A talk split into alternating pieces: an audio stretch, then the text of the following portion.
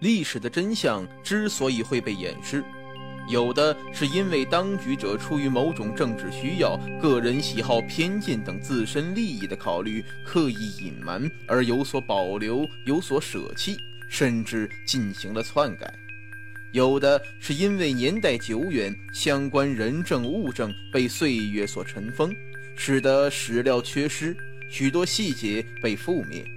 有的是因为受人类当前的认知能力和科技水平所限，而不能完全得到合理的解释等等。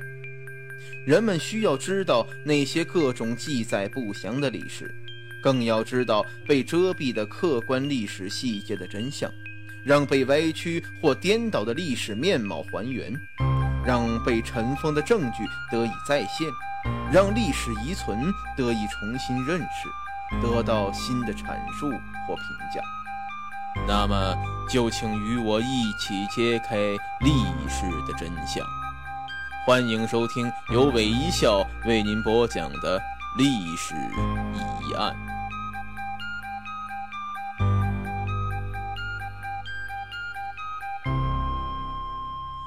上回我们说到，古代埃及的建造者。在那个年代，既没有起重设备，也没有滑轮，甚至连轮子在当时都还没有发明出来。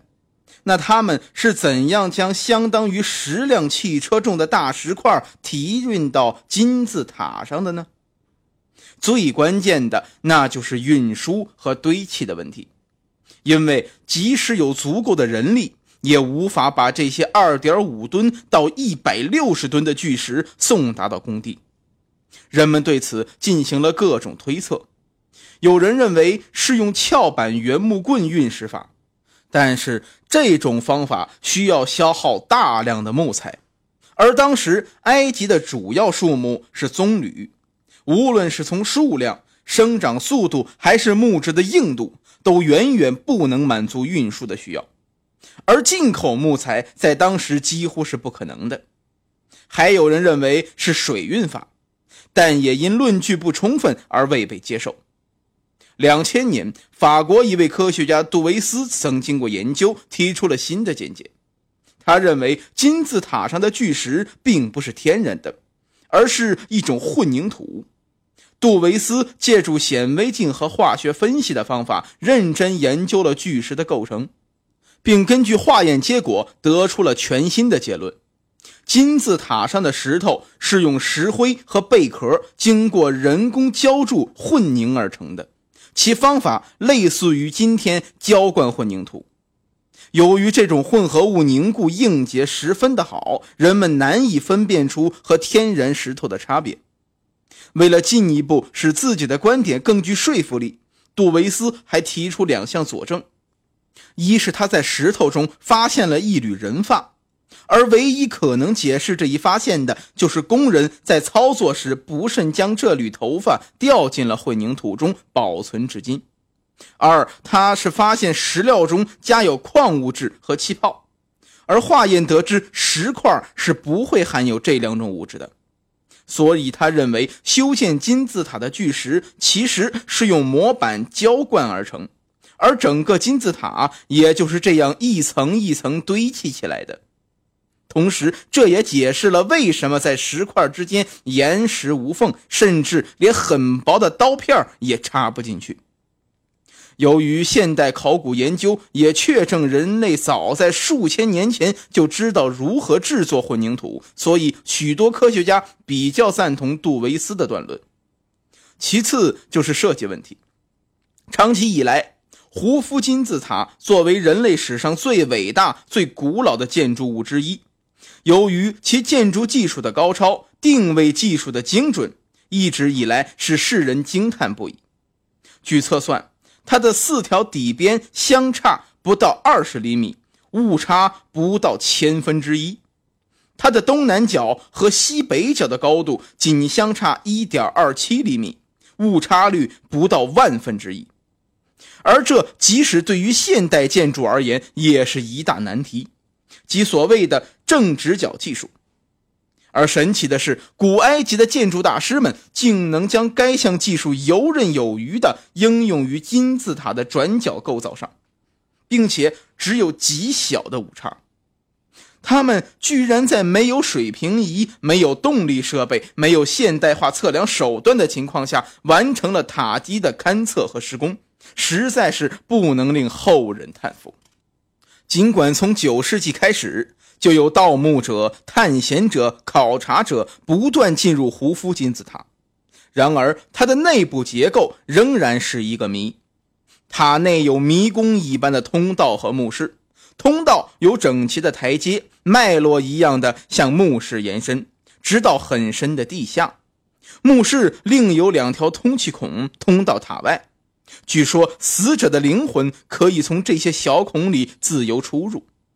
奇怪的是，这两条气孔竟然一条对准天龙座，代表着永生；一条对准猎户座，代表着复活。这样精巧的设计和构思，真是几千年前的古人所能完成的吗？在金字塔中，内部结构极为复杂和神奇，并且装饰有雕刻和绘画等。由于墓室和甬道里十分的黑暗，制作这些精致的艺术作品需要光亮才可以进行，所以必须在火炬照明或者是在油灯下才能够完成。但是事实再一次使研究者困惑，因为如果当时的确使用了火炬和油灯，就多少会留下一些痕迹。而在研究者对墓室和甬道里积存了四千多年之久的灰尘进行了全面仔细的科学化验或分析后，结果证明，灰尘里没有任何黑烟和烟油的微粒。没有发现一丝一毫使用过火炬或灯油的痕迹，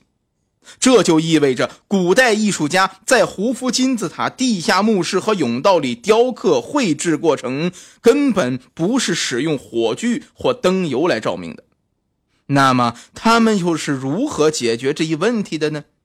难道真的像有人猜测的，距今四千多年前的古埃及人竟已掌握了类似现代电灯的技术吗？据历史记载，古代世界曾有七大奇迹，比如古巴比伦的空中花园等。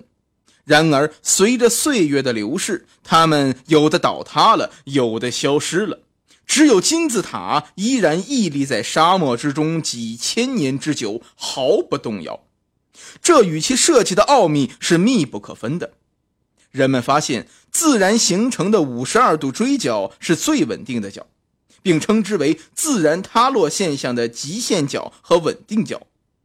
金字塔的锥角正好是五十一度五十分九秒，这说明它就是按照这种极限角和稳定角来建造的。我们知道，金字塔是处在沙漠之中。由于金字塔的独特造型，使沙漠中凌厉的风势得以沿着塔的斜面或棱角缓缓上升，塔的受风面由下而上越来越小，在达到塔顶的时候，塔的受风面趋近于零。这种以逸待劳、以柔克刚的独特造型，把风的破坏力化解到了最小程度。人们还知道，磁力线的偏向作用能够使地面建筑甚至高山崩溃。